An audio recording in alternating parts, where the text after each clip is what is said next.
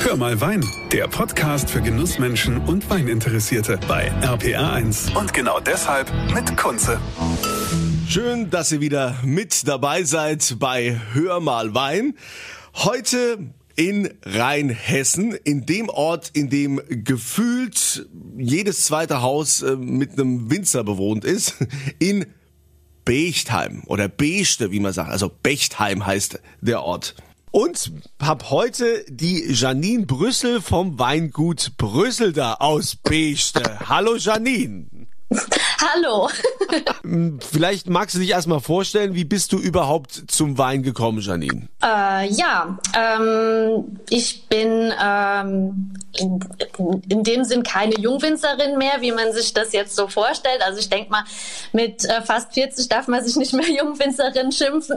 Ah, aber es sieht zumindest noch aus wie eine Jungwinzerin, ne? Also wenn ich das so äh, sagen darf. Okay.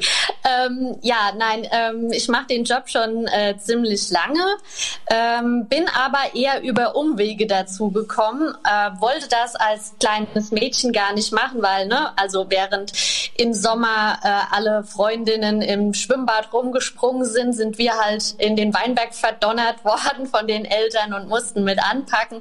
Von daher war das als junges Mädchen doch teilweise sehr abschreckend, was da passiert und halt eben auch Samstag, Sonntag, Feiertag musste gearbeitet werden. Ja, und da habe ich dann erstmal gedacht, also das mache ich auf keinen Fall.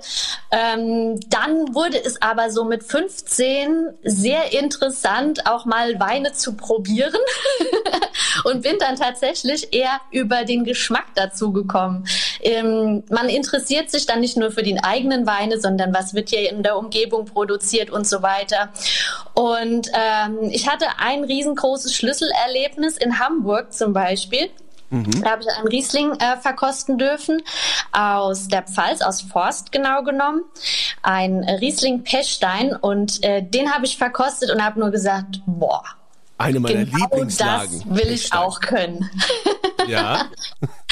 Äh, das Schicksal wollte es, dass ich dort sogar dann später meine Ausbildung ähm, verbringen durfte oder ein Teil meiner Ausbildung und ähm, durfte auch live lernen, wie dieser Wein entstanden ist. Und ja, so bin ich dazu gekommen. Also nicht über den ersten ähm, Weg quasi mit der Flasche in Gummistiefeln groß geworden und dann bleibt dir nichts anderes übrig, sondern eher tatsächlich über Erlebnisse, Weinerlebnisse erfahren, schmecken, erleben und wissen wollen, wie es funktioniert.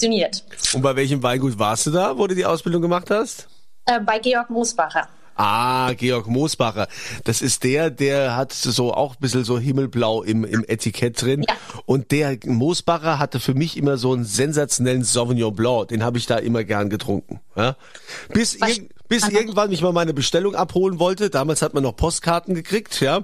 Und da habe ich dann geklingelt am äh, Gutshaus und dann hat mir die Frau des Hauses die Tür aufgemacht und hat gesagt, wir haben gerade Mittag, wir essen jetzt zu Mittag. Und da habe ich gesagt, ja, aber ich, äh, ich wollte ganz kurz meinen Wein abholen, äh, ich habe doch hier auf der Karte. Ja, dann müssen Sie in der Stunde nochmal kommen. Ja. Das äh, war ein Schlüsselerlebnis, deshalb habe ich also aus Prinzip, ich bin ja so ein Prinziptyp, ja, habe ich dann aus Prinzip da keinen Wein mehr gekauft. Äh, ich würde jetzt auch nie was Schlechtes über den Wein sagen, weil die Weine sind auch nach wie vor gut, aber ich fand es ein bisschen blöd, ich bin da extra weit gefahren, ne? Und äh, dann zu sagen, ja, ich esse jetzt zum Mittag, äh, ich habe keinen Bock auf sie, ja. Und tschüss, komm mal Anna mal wieder. Hättest du besser die Tür direkt zugelassen, ne? Das war so mein Erlebnis. Du kannst wahrscheinlich noch ganz andere Dinge aus dem Nähkästchen erzählen, wenn du da gelernt hast. Aber wir wollen ja nicht über Moosbacher reden, sondern wir reden über die Brüsselweine. Ähm, du hast also quasi dann die Ausbildung gemacht. Wie ging's weiter? Äh, ja, das Tolle ist ja, dass wir als Winzer jedes Jahr woanders lernen dürfen. Also wir haben absolvieren normalerweise in der Regel auch drei Lehrjahre wie ein ganz normaler Ausbildungsberuf. Und äh, das Tolle ist aber, dass wir als Winzer springen dürfen, also von Weingut zu Weingut. Und das ist großartig. Das habe ich noch nie in einem anderen Lehrbetrieb erlebt, äh, es sei denn, du musst halt wechseln oder so. Aber wir dürfen wechseln und es ist eigentlich jeder doof, der das nicht ausnutzt, weil die Weinbranche so vielseitig ist, die Anbaugebiete so vielseitig sind. Und es ist ein Katzensprung entfernt. Du fährst 40 Kilometer in die Richtung oder die Richtung, bist schon in einem anderen Anbaugebiet, hast andere Böden und so weiter und so fort. Und ja, da, dementsprechend war ich auch äh, viel unterwegs, nicht nur zur Ausbildung, auch zu Praktikas. Ähm, ich habe bei Weingut Keller in Flößheim-Dalsheim noch gelernt. Ich war im Burgenland zum Praktikum bei Birgit Braunstein. Ähm, ich war auch in Neuseeland noch mal zu einem Praktikum in Napier auf der Nordinsel. Also äh, ich habe quasi die Zeit äh, zwischen der Ausbildung und Weiterbildung zur Technikerin voll ausgenutzt und habe gelernt, so viel es geht. Das war auch eigentlich eine Prämisse von meinem Vater, der damals gesagt hat, um Himmels Willen, kannst du jetzt keine lernen, das ist ja viel zu anstrengend. Und dann hat er gesagt, wenn du es aber wirklich machen willst, dann Mädel, tu mir eingefallen, lern so viel wie möglich äh, und das in jungen Jahren äh, ich hatte nie die Zeit und Möglichkeit dazu. Ähm, also schnapp auf, was machbar ist, später kommst du nicht mehr so weg. Und das habe ich dann auch ausgenutzt und hab's gemacht, ja. Ja, aber das, das, Weingut ist ja äh, komplett auf dich gemünzt. Ja, da ist ja also nichts irgendwie mit Hintergrund Eltern oder so. Oder, ne? Es ist ja komplett alles äh, nur auf Janine Brüssel. Also es ist äh, so, dass wir jetzt im äh, Jahr 2019 auf 2020 hatten wir Betriebsübergabe. Äh, wir sind ein ganz klassischer Familienbetrieb, ganz normal, äh, auch als solcher gewachsen. Und wir hatten auch jahrelang äh, eine GBR, mein Vater und ich zusammen, und hatten dann aber quasi auch jetzt erst 2019, 2020, wie gesagt, die Betriebsübergabe. Und seitdem läuft das alles auf meinen Namen. Ähm, in diesem Zuge haben wir auch eine neue Etikettenausstattung oder Flaschenausstattung bekommen, neue Homepage und so weiter und so fort, wie das halt eben so ist, ne? Äh, in so einem Betrieb, neue Generation hat neue Ideen und so. Und äh, ich habe meine Eltern angesprochen und habe gesagt, wir, wie wollen wir das machen? Ähm, ich würde gerne dann natürlich auch neue Fotos machen, die ganze Sachen, was halt alles so anfällt. Und haben sie gesagt, lass uns aber bitte mal in den Hintergrund. Also sie wollten das aktiv nicht mehr so. Äh, die stehen mir natürlich ständig ähm, tatkräftig zur Seite und helfen mir. Das ist auch gar nicht alles allein machbar so. Aber ähm, der Fokus ist natürlich dann jetzt doch durch die Betriebsübergabe eben auf, auf mich gekommen. Ja. Ja, also äh, auch eine schöne Homepage äh, findet ihr dann ja übrigens dann auch hier unterhalb des Podcasts. Ich habe das natürlich auch verlinkt, so wie sich das gehört. Aber Janine, kommen wir zu Bechtheim, kommen wir zu Rheinhessen. Wenn du ja in der Pfalz äh, deine Ausbildung gemacht hast, zumindest ein Teil davon, klar, wenn du bei Klaus-Peter Keller warst, wirst du ja also auch in Rheinhessen äh, das äh, Nötige mitbekommen haben, wie man guten Wein macht. Äh, da ist aber ja jetzt letztendlich Rheinhessen deine Homebase und würdest du sagen, Rheinhessen, hier da wo ich bin, gibt's die besten Weine oder sagst du, sagst du, naja, also das, was die in der Pfalz machen, kriegen wir hier nicht so hin? Äh, also ich sag immer, wir wohnen hier im gelobten Land. Ähm, du kannst überall hinfahren oder es ist ja auch so, du bist mal irgendwo anders, kommst wieder hier über die Hügel gefahren, äh, äh, näherst dich deinem Heimatort und denkst nur, ach Gott, ist es schön. Ähm, es ist wirklich so. Es gibt überall schöne Flecken und es gibt überall unheimlich gute Weine. Jeder macht das anders und jede Region hat seine Vorzüge. Ähm, wir sind hier deshalb gelobtes Land schon ein bisschen gesegnet, weil wir ein tolles Klima haben. Wir haben unheimlich tiefgründige äh, Böden, die auch eine tolle Mineralität haben. Und es ist nicht kompliziert, hier Wein anzubauen. Wenn du das mit anderen Regionen vergleichst, ähm, was die teilweise für Kraftakte auf sich nehmen müssen, um Wein erzeugen zu können, äh, haben wir es schon sehr, sehr viel einfacher und sehr, sehr viel leichter. Ähm, aber gerade das ist ja das, was ich unseren Kunden auch immer ans Herz lege.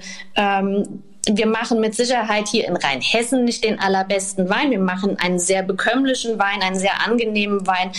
Aber genau wie vorhin schon gesagt wurde, äh, Deutschland ist so vielseitig, so vielfältig. Ähm, man, man man muss es eigentlich überall mal ausprobiert haben und muss, muss überall mal was verkostet haben, um mitreden zu können und dann für sich selbst auch entscheiden, oh, das gefällt mir jetzt am besten, die Region finde ich am schönsten, am spannendsten, am individuellsten, wie auch immer. Ja, wenn wir jetzt noch mal so in der auf der Zeitachse zurückgehen zu, zu deinen Anfängen, dann zu Hause, als du dann äh, im elterlichen Betrieb warst, als du dann also äh, mit Hand angelegt hast und als du immer mehr Verantwortung bekamst. Was war denn dir so im Kopf so als Philosophie? Also man hat natürlich ja einen gewissen Geschmack oder hat gewisse Vorstellungen. Äh, da muss da irgendwas bei dir geblieben sein, wo du gesagt hast, mein Janine Brüsselwein, der schmeckt irgendwann mal so. Wie denn? Ähm, Wie soll der schmecken? Also ich habe mir irgendwann mal als Ziel gesetzt, äh, hier zumindest im Ort den besten Spätburgunder zu erzeugen. weil ich unheimlich großer Spätburgunder-Fan bin. Es ist ja so, dass wir hier in Rheinhessen ähm, ganz, ganz viele Rebsorten anbauen können, weil einfach die Böden das auch hergeben, das Klima das hergibt. Ähm, jeder versucht äh, auf seine Art seinen besten Wein zu erzeugen. Und mein Liebling ist eben halt einfach der Spätburgunder, weil er so schön vielseitig ist, weil er eine Diva ist, weil er eine Zicke ist, weil er so anspruchsvoll ist. Aber genau das reizt mich einfach. Und ähm, ja, ich habe da irgendwie so einen Narren dran gefressen und ja, das war so mein Ding. Und ich bin ziemlich happy, dass ich mir damit auch so ein bisschen einen, einen Namen in der, in der Branche erarbeitet habe, ja.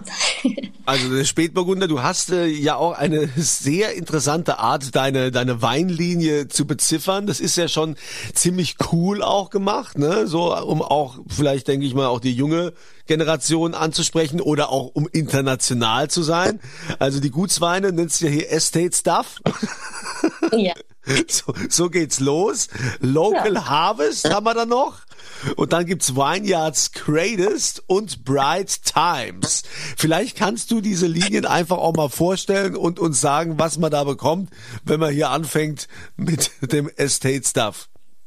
Estate Stuff, das ist im Prinzip ist das nichts anderes als die unsere Bezeichnung für die Gutsweine. Ähm, könnte man auch wörtlich übersetzen mit Gutszeug. ja, gutes Zeug, wie man auch immer will. Ähm, ja, nein, das sind äh, einfache, unkomplizierte Weine für jeden Tag, die äh, leicht bekömmlich sind, die ähm, Spaß machen im Glas. Da hat man Lust auf den nächsten Schluck. Also wie gesagt, das sind die Gutsweine, die Basislinie. Ähm, dann äh, die äh, Local Harvest. Wenn man das übersetzt, bedeutet es äh, lokale Ernte. Also ja, hier aus der Region gelesen. Genau genommen aus Bechtheim. Also alle unsere Weinberge wachsen in Bechtheim. Das ist auch ein sehr großer Vorteil da wir sehr nahe Arbeitswege haben. Ähm, ja, und ähm, die bilden das Mittelsegment, sind ein bisschen anspruchsvoller, sind sehr viel mineralischer, sind äh, langlebiger auch. Ähm, ja, wie gesagt, ein bisschen mehr Komplexität, ein bisschen, ja, von allem ein Ticken mehr einfach. Ähm, dann auf der anderen Seite noch Vineyards Greatest. Äh, das ist, glaube ich, beschreibt sich selbst. Also das Beste, was der Weinberg hergibt, ähm, das sind unsere Lagenweine, könnte man auch als Filetstück bezeichnen oder ähnliches. Davon gibt es ähm, auch immer nur, also die werden aus einer Lage gelesen, aus einem Weinberg, sind extrem stark ähm, reduziert, sind extraktreich, sind noch lagerfähiger und ja, sind im Prinzip die Spitze des Sortiments. Und der Bright Times ist ein Rotwein-Cuvée. Ähm, ja, soll so eine Hommage an die guten alten Zeiten sein oder an Zeiten, an die man sich gerne erinnert, ja. Aha. Und wo, ja. wo ist jetzt der Spätburgunder? Ist der dann quasi bei den bei den Überall. Estate Stuff oder Estate Stuff oder gibt's den auch bei Local Harvest und so? Ja, nein, also den Spätburgunder haben wir natürlich in allen drei Kategorien ausgebaut, sowohl im Gutsweinbereich als auch eben als Lagenwein, Ortswein. Ja, genau. Okay, und wenn ich jetzt von dir einen Spätburgunder trinken will, dann ähm, muss der wie lange äh, schon in der Flasche sein, damit du sagst, es lohnt sich. Also trink, trink ab Jahrgang so und so viel. Also ist natürlich ist jetzt betriebswirtschaftlich bescheuert, ne? Weil jetzt, äh, wenn du jetzt was sagst, sagst ja, also du musst einen trinken, der von 2008 oder wie auch immer, dann äh, bleibt ja alles andere erstmal mit dir im Keller und will ja kein anderer das kaufen. Ne? Das wäre jetzt blöd, aber ähm, es macht man ja trotzdem. Ich bin nur neugierig. Ja, äh, zu Recht. Also das, der, der große Vorteil ist, dass wir alle unsere Rotweine im Holz ausbauen, egal ob altes, großes Holz, Fass, Stückfass, ähm, Barrique, äh, Tonneau, ähm, ja, egal, also in allen Facetten ähm, angepasst an den jeweiligen Wein, an den jeweiligen Anspruch und die reifen mindestens ein Jahr darin. äh, je nachdem, wie komplex der Wein ist, ähm, ja, wie er sein soll, ähm, wie er sich entwickeln soll, ähm, reift er mal äh, kürzer oder länger auch darin. Die äh, einfachen Gutsweine sind im größeren Holzfass ausgebaut, werden dann teilweise mit Barrique-Rückverschnitten ähm, noch ein bisschen veredelt. Äh, und ab Ortswein reifen eigentlich alle im Barrique oder im Tonneau. Es müssen keine neuen Holzfässer sein. Ich greife auch sehr gerne auf gebrauchte Holzfässer zurück, äh, die bei uns schon fünf, sechs Jahre im Bestand sind, ähm, weil die einfach auch noch äh, eine super Arbeit leisten und ähm, dadurch äh, unheimlich viel viel auch für den Wein bringen. Ähm, die Basis, äh, die Basis Spätburgunder sind absichtlich feinfruchtig ausgebaut, also nicht süß, aber ähm, trocken aber fruchtig, äh, eher auf der fruchtigen Seite. Also die erinnern so ein bisschen an äh, Johannisbeere ähm, oder diese ganz kleinen Walderdbeerchen auch, ganz, ganz fein ähm, und sind auch absolut so gedacht. Das sollen leichte, unkomplizierte Rotweine sein, ohne größeren Anspruch. Äh, und ab dem äh, Ortswein, ähm, ja, Local Harvest, geht's dann richtig los. Also dann wird's richtig kräftig. Äh, die Trauben wurden alle halbiert. Also alle Spätburgunder Trauben werden bei uns äh, halbiert was sehr, sehr arbeitsaufwendig ist, aber was halt unglaublich äh, toll ist, weil du kerngesunde Trauben ernten kannst, ohne groß dann noch selektieren zu müssen im Weinberg. Und die äh, sind natürlich sehr, sehr viel kräftiger, sehr viel komplexer. Äh, da kommen dann die ganzen äh, Einflüsse von dem Barrikausbau eben dann auch noch mit zum Tragen, neben der Fruchtigkeit eben auch. Jetzt muss ich mal blöd fragen, die Trauben werden halbiert. Ja. Heißt das quasi am Stock äh, quasi wird dann wird dann da die Hälfte nur genommen oder darf ich mir das jetzt so vorstellen, man nimmt eine kleine Traube und davon die Hälfte? Nein, also keine Beeren werden halbiert, sondern die Traube. Äh okay, das Bild war zu schön. Nee, ja, es ist, ja, es, aber jeder denkt so, wie? Und der Rest, der verschimmelt doch. also nein, die Trauben kann man natürlich, also die Beeren kann man nicht halbieren, aber die Traube kann man in der Hälfte teilen.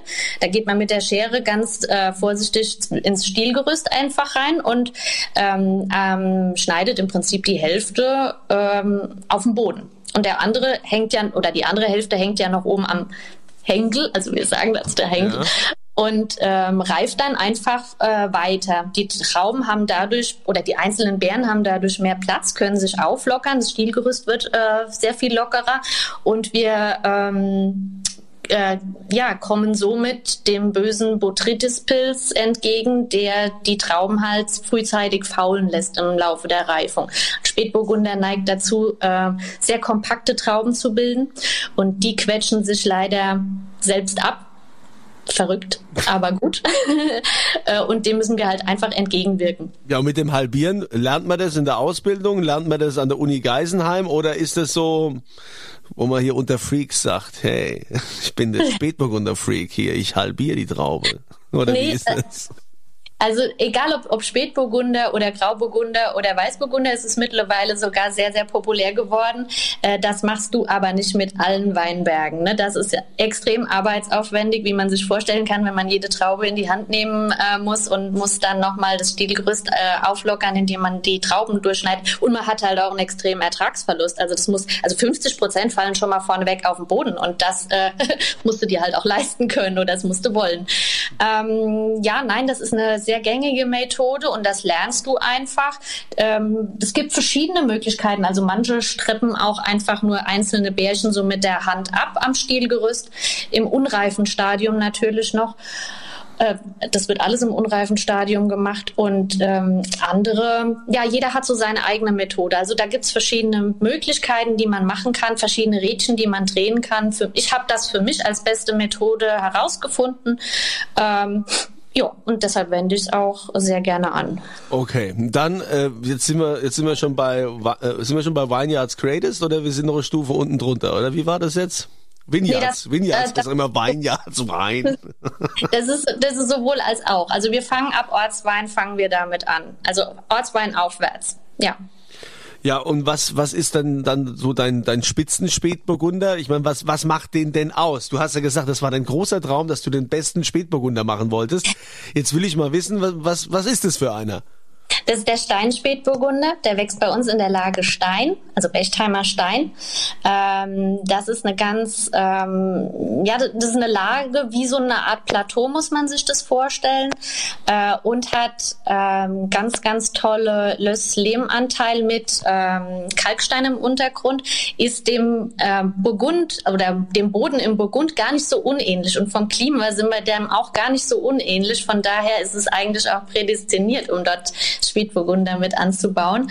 Ja, und ähm, dieser Wein ist sehr, sehr komplex und sehr intensiv, hat eine unheimlich intensive Farbe auch und äh, ganz subtile Aromen teilweise mit drin und machen den Wein dadurch extrem spannend. Also er ist sehr vielseitig. Du hast am Anfang hast du eine ganz klare Johannisbeere, bekommst dann aber auch teilweise so Einschlüsse mit von Lakritz mit dabei oder ähm, ähm, ja, teilweise, wenn er ein etwas reiferen Stadium hat, äh, hat bekommt er so gar so ein paar Graphitnötchen mit rein und so Liebstöckel natürlich, das ist ja auch typisch für Spätburgunder und ja, diese Sachen machen den Wein einfach oder die ja Ingredients, die machen den Wein halt einfach so spannend und so ja, komplex. Und wie lange bleibt er dann im, im Holz, im, im Fass, bis, äh, bis du den abfüllst? Mindestens ein Jahr. Also der liegt mindestens ein Jahr auch auf der Hefe noch äh, im äh, Barrique ähm, und in französischer Eiche. Ähm, ja, und äh, wird dann gefüllt, ja, meistens ein, ja, manchmal sogar anderthalb Jahre später. Und äh, dann bekommt er nochmal eine Flaschenreife. Ähm, bevor er in Verkauf kommt auch, ja. Auch mhm. ganz wichtig. Also es gibt auch ganz viele Weine bei uns im Programm, die einfach noch mal ein bisschen Flaschenreife ähm, abwarten dürfen, damit sie dann wirklich äh, schön ausbalanciert sind. Oh, das klingt doch gut. Schön ausbalancierte Weine.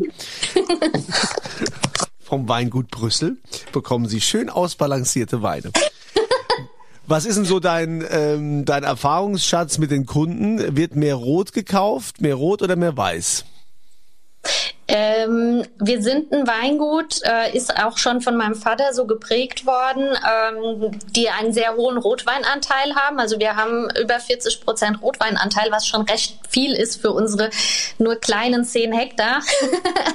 äh, von daher ähm, haben wir schon einen sehr hohen Anteil an Rotwein, auch im Verkauf.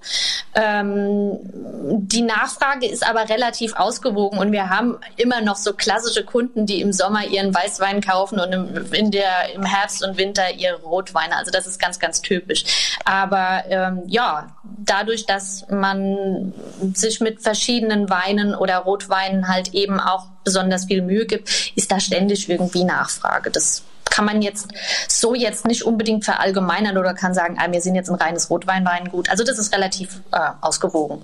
Ja, und jetzt so den, den Lockdown, wie habt ihr den jetzt erlebt? Also eigentlich ist doch so im Privatsektor mittlerweile wird doch viel mehr Wein getrunken. Ich merke das ja bei, bei mir hier. Ich muss zwei, zweimal die Woche zum, zum Glascontainer.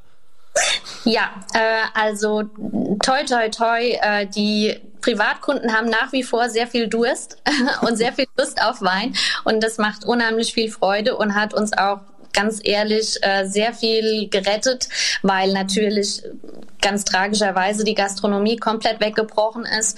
Ähm, von daher, da sind, also man, man ist als Winzer eigentlich gesegnet, wenn man mit mehreren Standbeinen arbeiten kann, sowohl Privatkunden bedienen darf, als auch Handel oder Gastronomie. Äh, und von daher bin ich sehr happy, dass äh, wir da sehr gut aufgestellt sind und jetzt nicht so extrem betroffen waren wie ähm, teilweise andere Kollegen, aber auch, aber auch natürlich Branchen wie Gastro und so weiter, die äh, ja ja gar nicht mehr wissen, wo hinten und vorne ist. Es ist ein bisschen schade, ähm, weil natürlich die äh, Kunden nicht mehr auf den Hof kommen dürfen im Moment, keine Weinproben machen können. Äh, da musste man ein bisschen tricksen, ein bisschen erfinderisch sein.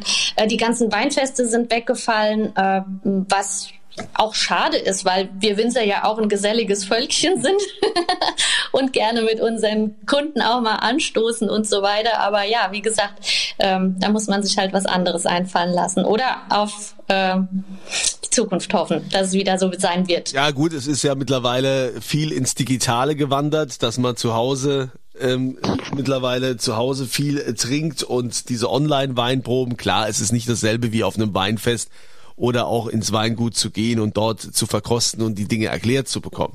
Das äh, hat man da leider nicht. Wenn ich jetzt bei dir Wein kaufe, wo bewege ich mich denn da? Also was ist der einfachste Wein und was ist der teuerste? Wo fangen wir an, wo, wo hören wir auf? Von bis. Oh, das, also wir sind wir sind sehr sehr preiswert, muss ich sagen. Äh, man könnte es auch verbraucherfreundlich nennen. also die günstigsten Weine, die Weine auf der Literflasche, die fangen äh, bei 3,80 Euro an. Ähm, die einfachen Gutsweine bewegen sich so zwischen 5 und 6 ja, ja doch 6,50 Euro. Ähm, Ortsweine fangen ab 8,50 Euro an und die Lagenweine ab äh, 11. Mhm. Ah, also ja. wirklich. Also das, äh, denke ich, ist, äh, ist vernünftig. Das ist... Äh Finde ich gut. Also vor allen Dingen, weil mittlerweile man ja auch bei den Winzern merkt, dass die Preise immer mehr anziehen und ich finde es auch schön, wenn, wenn jetzt mancher Winzer noch nicht so abgehoben ist und dir auch eine Chance gibt, dass du alle seine Weine mal probieren kannst. Ja, bei manchen muss ich ja entscheiden, ja, was trinke ich jetzt? Trinke ich, hole ich mir drei Gutsweine oder hole ich mir einen Lagenwein und dann hat er ein Riesenportfolio und ich kann gar nicht alles probieren, weil es einfach mittlerweile so teuer ist, ja.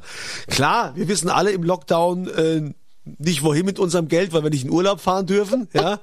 Aber äh, es gibt natürlich auch genügend, die gerade im Lockdown in Kurzarbeit sind und was weiß ich, ganz andere Sorgen haben. Ne? Deshalb finde ich das schön, dass äh, du da äh, noch vernünftig geblieben bist, was, was so die Preisgestaltung angeht.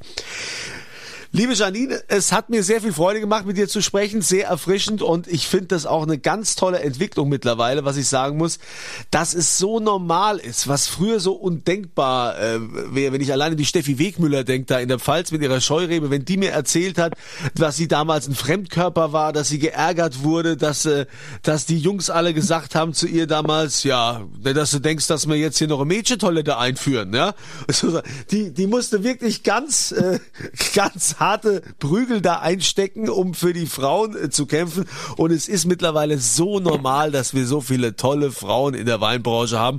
Und ich wünsche dir da weiterhin viel Erfolg bei dem, was du tust und äh, dass auch ihr die Krise gut übersteht und wir weiterhin noch ganz viel Brüsselwein trinken dürfen. Dankeschön. Ja, und euch sage ich auch danke, dass ihr mit dabei wart und ansonsten eine tolle Woche. Bis zum nächsten Mal und immer volle Gläser. Das war Hör mal Wein, der Podcast für Genussmenschen und Weininteressierte mit Kunze auf rpa1.de und überall, wo es Podcasts gibt.